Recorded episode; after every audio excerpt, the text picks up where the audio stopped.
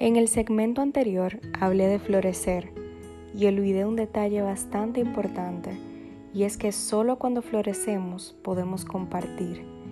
Compartir desde la abundancia es compartir. Compartir desde la carencia es dañar.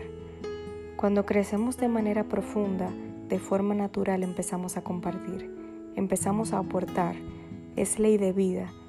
Lo que sucede hoy en día con el sistema de educación en muchas regiones del mundo es que nos enseñan desde la carencia. Una educación sin enseñanza de tu cuerpo emocional y espiritual no es educación. La educación siempre se ha basado en lo superficial, como si fuéramos nuestro cuerpo, muy lejos de la realidad.